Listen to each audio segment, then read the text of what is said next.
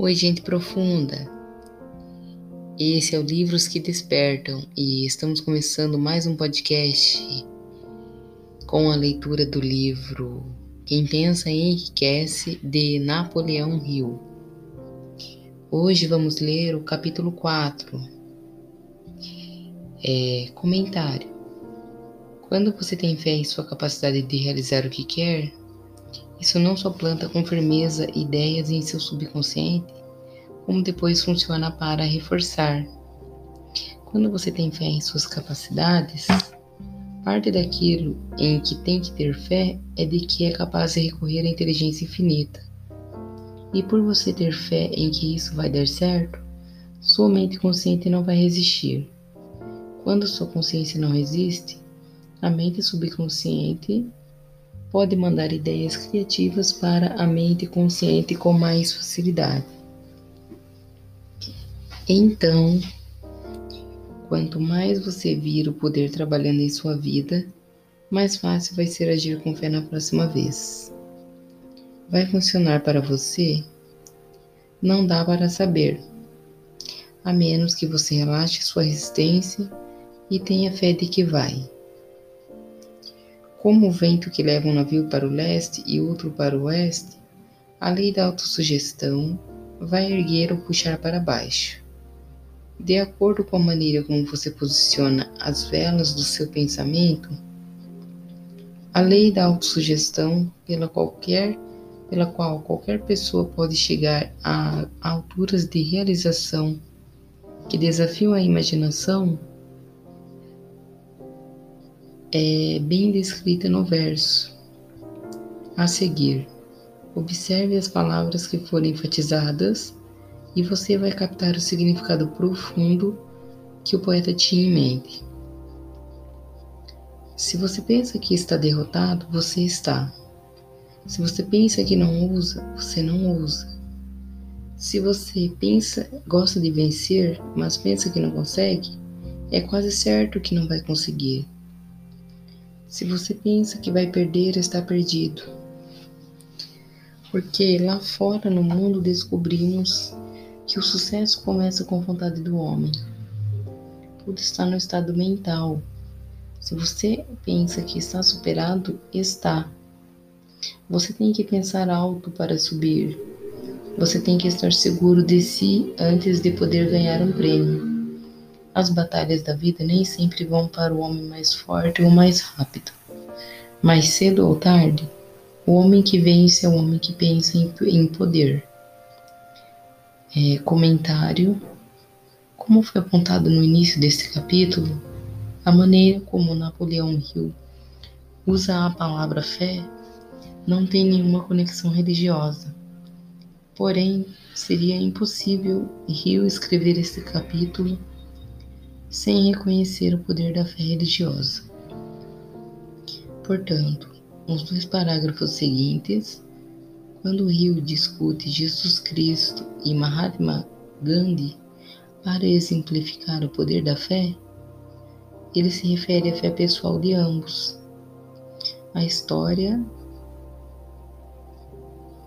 a absoluta confiança em suas crenças exibidas por Jesus e a total convicção e confiança de Gandhi em sua causa. Nesse sentido, eles exemplificam perfeitamente o impulso do pensamento misturado à fé. Se você quer evidência do poder da fé, estude as realizações de homens e mulheres que a empregaram. No topo da lista está o Nazareno, a base do cristianismo e a fé.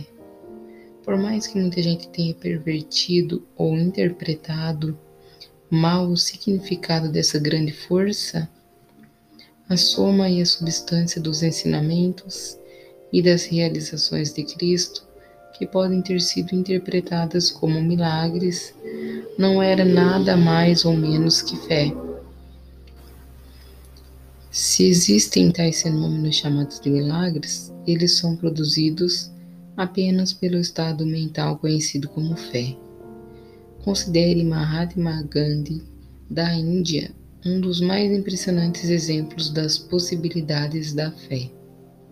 Gandhi exibiu mais poder potencial que qualquer homem vivo em seu tempo, e ele tinha esse poder apesar de não desfrutar de nenhuma das ferramentas ortodoxas de poder, como dinheiro, navios de batalha, soldados e equipamentos de guerra.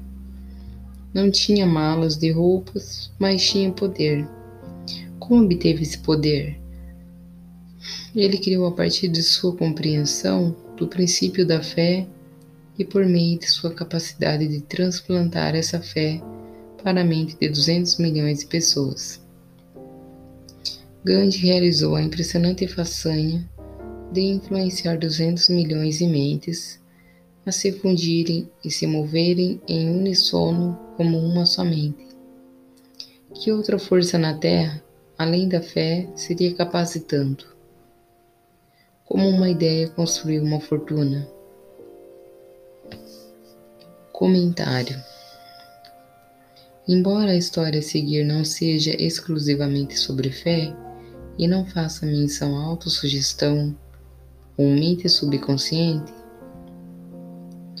Napoleão Hill a incluiu neste ponto em todas as edições de Quem Pensa Enriquece. De fato, como diz Hill, essa história ilustra pelo menos seis dos treze princípios do sucesso. Mas a fé está no centro. Se a personagem central, Charles M. Squab, não tivesse misturado sua grande ideia com uma fé inabalável e absoluta em que poderia colocá-la em prática, toda a história norte-americana dos negócios teria sido diferente. É, o evento escolhido para essa ilustração aconteceu em 1900, quando a United States Steel Corporation era formada. Enquanto estiver lendo a história, tenha em mente os seguintes fatos fundamentais e vai entender como ideias foram convertidas em enormes fortunas. Primeiro, a United States Steel Corporation nasceu na mente de Char Charles M. Squad na forma de uma ideia que ele criou com sua imaginação. Segundo, ele misturou fé a essa ideia. Terceiro, ele formulou um plano para transportar sua ideia para a realidade física e financeira. Quarto, ele pôs seu plano em ação com seu famoso discurso no University Club. Quinto, ele se dedicou ao seu plano com persistência e o amparou com decisão firme até ter sido totalmente realizado. Sexto, ele preparou o caminho para o sucesso com um desejo ardente por sucesso. Se você é uma dessas pessoas que sempre se perguntaram como as grandes fortunas se acumularam, a história da criação na United States Steel Corporation será esclarecedora. Se você tem alguma dúvida de que uma pessoa pode pensar e enriquecer, essa história vai dissipar essa dúvida. Você pode ver claramente na história da Unité States Steel a aplicação de uma grande porção dos princípios descritos neste livro. Essa impressionante descrição do poder de uma ideia foi contada de forma dramática por John Lowell no New York World Telegram, e é por cortesia dele que ela é agora aqui aplicada. É, comentário. Para que o leitor moderno aprecie plenamente a matéria de jornal a seguir, é apropriado fornecer aqui alguma informação sobre a história de alguns personagens. Charles M. Squab era o braço direito de Andrew Carnegie e presidente da Carnegie Steel Corporation. Andrew Carnegie era um rico e poderoso barão de aço, cuja empresa controlava 25% da produção de ferro e aço dos Estados Unidos. J.P. Morgan era um rico e poderoso banqueteiro da Hill Street, cuja empresa havia financiado muitas das grandes indústrias norte-americanas no início do século XX. Tudo que o leitor precisa saber sobre os outros homens mencionados na história é que, no começo do século XX, finanças, negócios e indústria eram dominados por algumas centenas de homens, muitos dos quais haviam acumulado grandes fortunas por meio de alguma conexão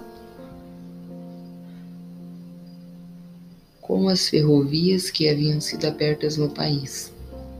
Essas pessoas eram bem conhecidas pelos leitores de New York World Telegram por sua influência financeira.